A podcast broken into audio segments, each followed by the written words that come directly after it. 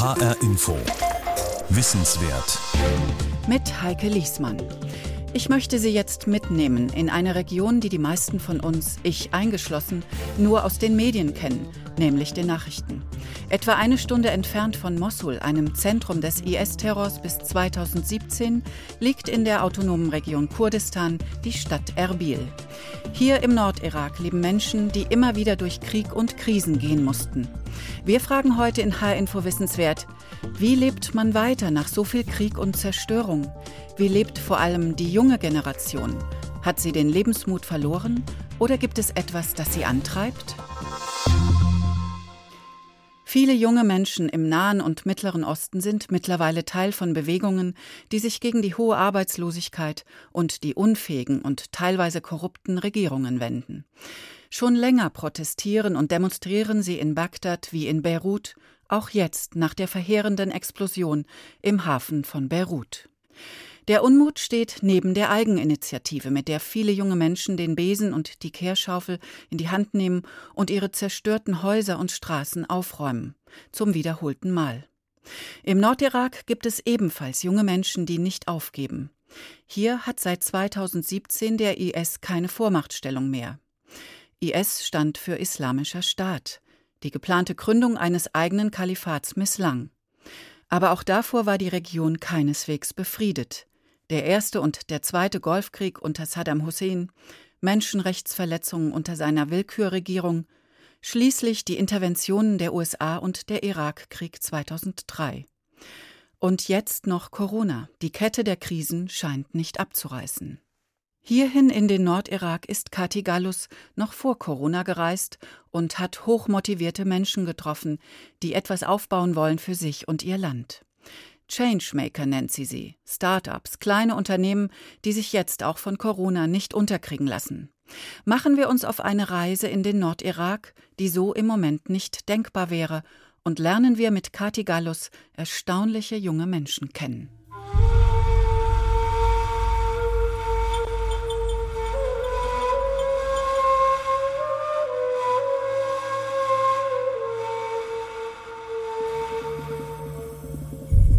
Es ist nicht das Ende der Welt, auch wenn es uns vielleicht so vorkommt.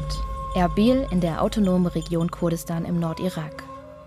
Nur vier Flugstunden von Deutschland entfernt bin ich im Länderdreieck zwischen Iran, Türkei und Syrien gelandet, wo die Kurden ein eigenes Parlament und Streitkräfte haben, die Peschmerga. Unweit von hier kämpften sie gegen den IS. Hier bin ich nun, werde über das Hinterland weiter nach Dohuk und Richtung Mosul unterwegs sein. Vier Wochen lang und in vielen Gesprächen erfahren, was die Menschen in Krisenzeiten motiviert, weiterzumachen. Meine Suche nach jenen Changemakern begann aber woanders, nämlich auf Instagram. Auf der Social-Media-Plattform Instagram mit Fotos und Live-Videos hat er mehr als 100.000 Fans. Er ist Mr. Erbil. Ich sehe viele Hochglanzfotos über Mode und Lifestyle. Aber hinter dem Glanz und Glamour steckt eine Idee, erzählt Ahmed Nausat. Als ich 2015 uh, zurück nach Erbil gekommen bin und ich meine Freunde wiedergesehen habe, haben wir erstmal rumgehangen. Damals war der IS sehr nahe und die Wirtschaft fiel in den Keller. Wir haben uns überlegt, wie wir was verändern können, wie wir Optimismus in die Gesellschaft zurückbringen. Wir haben alle eine Leidenschaft, die uns verbindet. Wir sind alle Fans von Fashion von Mode. Und so kamen wir auf die Idee für Mr. Erbil. Etwas Gutes tun, aber dabei auch etwas Gutes tragen. Sich gut fühlen und gut aussehen. Das war die Idee. Mr. Erbil ist also keine Einzelperson. Es sind mehrere Freunde unter einem Namen. Keiner hat Modedesign studiert oder ist im Schneidern ausgebildet. Einzig die Leidenschaft und der Wille, etwas Positives zu verbreiten, schweißt die Freunde zusammen. Das ist seit 2016 das Fundament von Mr. Erbil und dem Gentleman's Club. Mr. Erbil sorgt von Beginn an für Furore. Die Dandy-Mode mit eng anliegenden Hosenanzügen und die Präsenz in der Stadt und auf dem Land mit Fotoshootings sorgen für überraschte, neugierige und kritische Blicke. Ich stelle fest, der Kleidungsstil in Erbil ist oft noch sehr traditionell. Viele ältere Männer tragen weite Hosen und einen breiten Gürtel aus Stoff. Auf dem Kopf unterschiedlich gewickelte Turbane. Ältere Frauen sehe ich mal mit, mal ohne Kopftuch. Viele tragen lange Kleider. Aber die junge Generation sieht nicht anders aus als in deutschen Fußgängerzonen. Ahmed Nausat hat in Deutschland gelebt. Als er immer wieder Bilder und Nachrichten vom Krieg gegen den IS gesehen hatte, kehrt der damals 30-Jährige in seine Heimat zurück. Wie schnell alles ging, manchmal staunt Ahmed noch heute darüber. Zu Beginn war da nur ein Gedanke und eine Idee. Jetzt, so sagt er mir, lebt er diese Idee. Teure Kleidung macht dich zu keinem Mann, aber Charakter macht es. Mr. Erbil ist sehr erfolgreich. Die Stilikonen aus dem Irak designen mittlerweile eigene Modelinien. Wie verbindet man die traditionelle Tracht mit Fashion aus der internationalen Männermode? Auf diese Frage gibt es von dem Modekollektiv eine Antwort. Es ist ihre exklusive Krawattenkollektion aus lokaler Ziegenwolle. Wir sind von hier und wir wollen der Gemeinschaft etwas zurückgeben, so viel wie möglich. Also versuchen wir lokal zu produzieren, lokal einzukaufen und uh, daraus etwas richtig Gutes zu schaffen. Seit 2019 ist Mr. Erbil Stylebook, Gentleman's Club und Modelinie. Mit Shop in der Weststadt, wo auch der ein oder andere ausländische Soldat vorbeikommt, die Änderungsschneiderei besucht oder auch das Café oder den Barbershop. So war es zumindest vor Corona.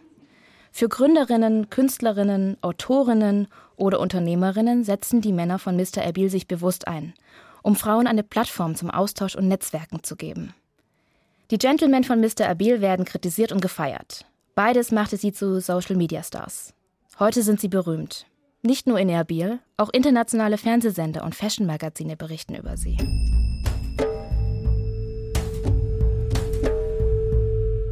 Ob es Gründerinnen und Gründer hier besonders schwer haben, frage ich Ahmed. Seine eigene Familie habe ihn zunächst nicht ernst genommen, als er etwas mit Mode und Stil machen wollte. Er macht längere Pausen, als ich mit ihm darüber spreche. Auch sein Vater habe ihn anfangs nicht unterstützt. Dann Zufällig treffe ich einige Wochen nach meinem Gespräch mit Ahmed in einem Teehaus in der Innenstadt von Erbil auf mehrere ältere Männer. Alle tragen die traditionelle Kleidung mit Hose, Gürtel, Turban. Ich bin die einzige Frau in jenem Teehaus und einer der Männer will wissen, woher ich denn komme. Ich bin aus Deutschland, sage ich. Sofort setzt er sich zu mir, bestellt eine weitere Runde schwarzen Tee mit Zucker für uns beide.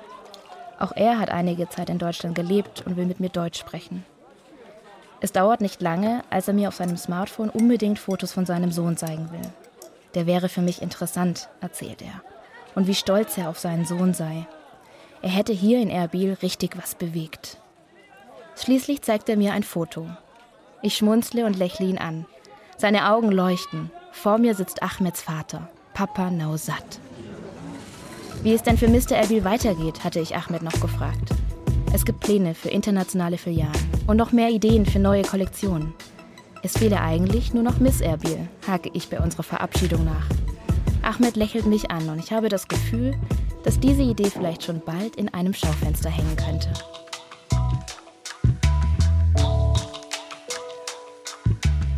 Auf meiner Reise und der Suche nach Changemakern im Nordirak trinke ich viel Tee. Schwarzer Tee in kleinen, geschwungenen Gläsern. Dazu viel Zucker. In einem der wenigen Buchläden Erbils sehe ich die kleinen, fein geschwungenen Teegläser mit Kerzenwachs gefüllt. Design und Produktion vor Ort, wie mir das Etikett verrät. Ich will wissen, wer auf die Idee kommt, die Kerzen vor Ort zu produzieren. Auch hier werde ich im Netz schnell fündig. Mehr als 20.000 Follower haben die Kerzenmacher in den sozialen Medien. Bald lerne ich, es ist eine Macherin. Die Idee entstand, weil ich selbst viele Kerzen bei mir zu Hause habe. Da blieb eine Menge Wachs übrig. Das wollte ich wiederverwerten. So fing alles an. Ich dachte einfach, dass das irgendwie geht. Und ich habe viel darüber gelesen, wie es gehen könnte. Habe die Materialien dafür aus dem Ausland geholt. Kerzen, ich meine, Kerzen zu benutzen oder zu machen, gehört hier in Kurdistan nicht zu unserer Kultur Das ist Huda Sahang, die Gründerin von Lala Candles. Seit Oktober 2017 designt, produziert und vertreibt sie erfolgreich ihre Kerzen im Irak. Eines Tages war ich mit meinem Ehemann im ältesten Teehaus in Erbil. Es heißt Matschko und liegt unter der Zitadelle. Wir haben eine Tasse Tee getrunken. Da kam es mir, Warum nicht Kerzen in einem Teeglas machen? Die Teegläser heißen Piala oder Estekan. Das ist sehr authentisch, lokal. Also machte ich eine Kerze im Teeglas für mich. Das hat eine Freundin gesehen und sie war begeistert. Wie bei Mr. Erbil ist es auch bei Huda eine Mischung aus Aufbruchswillen und Heimatverbundenheit, die ihre Idee weiterträgt. Sie mischt Altes und Neues. Was als Hobby neben ihrem Fulltime-Job begonnen hat, gießt sie langsam in ein professionelles Unternehmen. Eines wird ihr schnell klar. Kerzen machen ist nicht so einfach, wie es scheint. Als das Unternehmen anfing zu laufen, nahm ich es sehr ernst. Ich habe mit Online-Kursen begonnen, mit vielen anderen internationalen Kerzenmachern zusammen. Ich habe so viele Bücher und Artikel gelesen, wie es geht, da Kerzenmachen eine eigene Wissenschaft ist. Es gibt kleine Details, wie du Kerzen machst, spezielle Hitzegrenzen, wie du das Wachs formst und gießt. Neben Wissen brauchte sie die Unterstützung und Beratung von anderen Gründerinnen. Viele Cafés im Nordirak haben WLAN und locken so die Kunden mit ihren Laptops und Smartphones an. WhatsApp, Facebook, Instagram, die Social-Media-Plattformen sind sehr verbreitet bei jüngeren Leuten. So wird Lala Kendall durch Instagram schnell bekannt. Als ich im Oktober 2017 angefangen habe, war ich von Social Media abhängig. Hier benutzen Menschen nicht wirklich Webseiten oder kaufen online ein. Eigentlich ist Instagram der Platz, wo Menschen hier shoppen. Und auch das ist anders als an anderen Orten. Aber Menschen nehmen Instagram hier sehr ernst, als wäre es ein Einkaufszentrum. Also habe ich auch mit Instagram angefangen, später dann noch mit Facebook und Twitter. Mit Huda wird mir klar, wie sehr der Erfolg in dieser Region heute von sozialen Netzwerken abhängig ist. Immer so lange, wie das Internet besteht und von der Politik nicht abgeschaltet wird, funktioniert auch das Geschäft. Das, was man früher einmal als soziale Netze bezeichnete, Familie, Freunde, Nachbarn oder die regionale Politik, das, sagt Huda, bremst uns heute eher. Huda hat viel gewagt. Sie braucht heute nicht mehr die bedingungslose Unterstützung der Familie und kehrt der lästigen Bürokratie den Rücken. Jetzt sehe ich mehr Unternehmer, wie ich eine bin. Ich kenne sie durch mein Business und über die sozialen Medien. Wir unterstützen uns gegenseitig. Und ich sehe auch, wie Frauen, die durch andere inspiriert werden, etwas Eigenes starten. Das ist sehr gut. Huda hat für ihre Kerzenproduktion mittlerweile ein Team gebildet. Sie steht nicht mehr alleine in der Werkstatt, sondern mit ihr rund ein Dutzend Frauen. Es sind Frauen, die in Flüchtlingscamps wohnen, Gewalt erfahren haben, keine Schule besuchen konnten oder keinen Job finden. Ihre Kerzen stellen auch für diese Frauen die Weichen für ein selbstbestimmtes und neues Leben. Wie man durch Bürokratie und Stadtpolitik allerdings gebremst werden kann, das haben die Macher des Erbil Buscafés erfahren. Kein klassisches Teehaus, sondern vielmehr ein Kaffeehaus in einem gelben, 25 Jahre alten, ausgebauten Schulbus hatten sie aufgemacht. Innen gab es neben Kaffee, Smoothies oder Tee und Kuchen gemütliche Sitze unter Lichterketten. Für die junge Generation war das Buscafé ein hipper Treffpunkt. Die Gründer des Erbil Buscafés sind Shadi, Kani und Zedach. Alle 24 Jahre jung. Sie haben sie im Studium kennengelernt. After nach langer Zeit wollten wir etwas Besonderes machen. Etwas, das es hier noch nie gab. Ja, und so kamen wir auf die Idee mit dem Buscafé. Die drei mieteten den Standplatz für ihren Bus vor der größten Parkanlage in Erbil. Bis der Standort und der Kaffeebetrieb genehmigt werden, dauert es fast ein Jahr. Als es dann losgeht, werden sie durch Social Media schnell bekannt. Ihren Kaffee exportieren sie aus Brasilien und jeden Tag gibt es zwischen den Bänken des Schulbusses Schokoladen und Karamellkuchen. Doch dann war plötzlich Anfang 2020 Schluss. Das Aus für das Buscafé durch die Stadtverwaltung kam unvermittelt, ohne sinnvolle Erklärung. Oh, das Härteste? Die Regierung. Es war für uns so hart, diesen Platz hier zu bekommen. Wir haben unser Bestes gegeben, jeden Tag und jede Nacht. Aber es war zu hart. Ein Schlag. Noch heute zeigen die Bilder im Internet, was für ein schöner Ort das Buscafé war. Mit Corona und den immer wiederkehrenden Ausgangssperren in der Stadt Erbil bleibt es eine Herausforderung, die Behörden für eine Neueröffnung des Erbil-Buscafés zu gewinnen. Sarah Shah arbeitet im Coworking Space Recoded in Erbil. Hier kommen sie alle zusammen: Programmierer, Coder, Startup-Gründer, Technikinteressierte. Geflüchtete aus anderen Regionen Iraks sind dabei. Ledersofa, lange Tische, begrünte Wände, von der Optik könnte der Ort auch in Stockholm, New York oder London sein. Es ist immer ein Risiko, wenn du mit einer Startup-Idee kommst und jemand dich kopiert. Nichts beschützt dich. Wenn jemand all sein Geld verliert, nachdem er es in ein Startup gesteckt hat, kein Gesetz beschützt dich hier.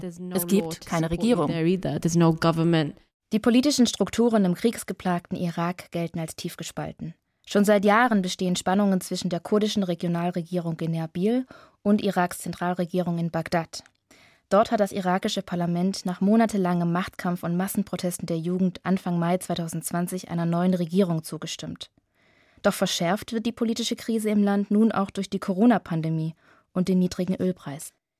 Wie gibt man einer jungen Generation in Krisen- und Kriegsgebieten eine Chance? Das deutsche Entwicklungsministerium unterstützt die Finanzierung von Ausbildungen und Workshops, zum Beispiel um Programmieren zu lernen. Die Nachfrage ist hoch. Die Weltbank schätzte die Jugendarbeitslosigkeit im Irak vor Corona auf 25 Prozent. Bei Frauen lag sie weit höher, bei 63 Prozent. Das dürfte sich mit Corona noch verschärft haben. Schon davor steckten weder Privatbanken noch ausländische Investoren Geld in Ideen oder Projekte im Nordirak. Es ist diese Mischung aus fehlender staatlicher Unterstützung und finanzieller Aussichtslosigkeit, die junge Menschen protestieren lässt. Sarah vom Coworking Space in Erbil erzählt mir auch von anderen Gründern und Coworking Spaces in Bagdad, Soleimania und Mosul. Unweit von Mosul spreche ich mit dem Netzwerker und Gründer von Mosul Space. Es ist ein Gemeinschaftsbüro für Technologieinteressierte, mitten in den Trümmern aus dem Krieg. Salih Mahmoud bestätigt, wie solche Coworking-Orte für Hoffnung bei der kriegsgebeutelten Jugend sorgen. Denn viele sind traumatisiert. Sie brauchen deshalb umso dringender wieder Perspektive und eine Aufgabe. Digitalisierung mache es möglich, dass die junge Generation im Irak sich von verkrusteten Familienstrukturen löst. Erstmals gäbe es wieder die Perspektive, sich unabhängig von der Erdölindustrie einen Job zu verschaffen. Doch es gehe sehr langsam voran. Immerhin sähe die Regierung nun, dass die Branche wichtig sei für die Zukunft. Sarah jedenfalls ist optimistisch. Irak hat nicht diese Erfolgsstory. Es gibt nicht diesen eine Million Dollar Erfolg eines Startups. Wenn das passiert, wird es boomen. So war es eigentlich in jedem anderen Land bisher. Und noch etwas bietet eine Perspektive. Nicht erst seit Corona. Der Onlinehandel hat Potenzial. Junge Erwachsene kaufen für ihre Eltern oder Großeltern online ein und lassen es direkt liefern. Eine Neuheit im Nordirak. Lieferdienste schossen aus dem Boden, aber vor allem der Lieferdienst Erbil Delivery gilt als zuverlässig. Ich treffe Gründer Dana Saba. Er ist 35 Jahre alt und eigentlich Bauingenieur. Vor meinem Mikro ist er schüchtern und will mir nur erzählen, dass er dringend weitere Programmierer braucht. Doch noch gibt es nicht genug Fachkräfte. Daher arbeitet er über das Internet mit Programmierern in Indien zusammen. Mit seinem Lieferdienst per App hat er in Erbil etwas Neues geschaffen. Aber er sagt mir oft den gleichen Satz. Es ist nicht einfach. Es ist hier im Irak nicht einfach, jemand mit Visionen zu sein. Es sei anstrengend, ständig alle Zweifel aus der Welt boxen zu müssen, bei sich selbst und bei den engsten Freunden. Und vor allem in der Familie, bestätigt auch Sarah. Ich denke, das ist etwas, das alle Eltern auf der Welt vereint, die nicht in einer Technikgesellschaft aufgewachsen sind. Sie werden immer fragen, was machst du da? Das ist komisch. Influencer Kaiwan Charan kennt diese Sätze von den eigenen Eltern. Well, of course, it really hurt me when I found out that they don't really Natürlich tat es weh, als ich herausgefunden habe, dass sie mich nicht unterstützen und dass sie nicht glücklich sind mit dem, was ich mache. Aber ich glaube, ich habe an das Gute geglaubt und mich darauf konzentriert, was ich machen muss. Ich muss es ihnen beweisen, dass das genau mein Ding ist. Ich habe studiert und die Schule fertig gemacht. Das war die härteste Zeit in meinem Leben. Aber ich habe es für sie beendet.